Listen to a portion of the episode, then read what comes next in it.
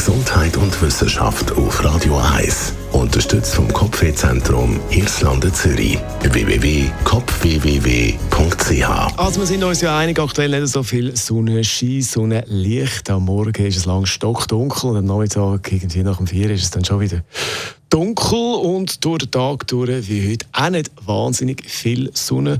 Und das wenige Sonnenlicht hat einen Einfluss auf unseren Schlaf. In einer Studie kommt man zum Schluss, dass wir im Winter zwar genau so lange schlafen wie im Sommer, aber im Winter, also um diese Zeit, schlafen wir später ein. Das heißt im Durchschnitt 35 Minuten später als im Sommer. Und das ist ja doch noch äh, erstaunlich. Ich hätte es jetzt anders erwartet, weil äh, im Sommer denkt man, ist es lang hell, also geht man tendenziell eher ein bisschen später ins Bett beziehungsweise schlaft später ein, aber das ist nicht so.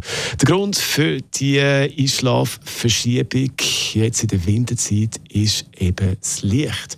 Zu dem Fazit kommt man in dieser Studie, weil äh, wenn man viel Licht hat, dann wird man eher müde und schlaft so früher ein und wenn eben wenig Licht um ist, dann hat man Mühe mit Einschlafen. So ist das. Lenny Kravitz. Das ist ein Radio 1 Podcast. Mehr Informationen auf radio1.ch.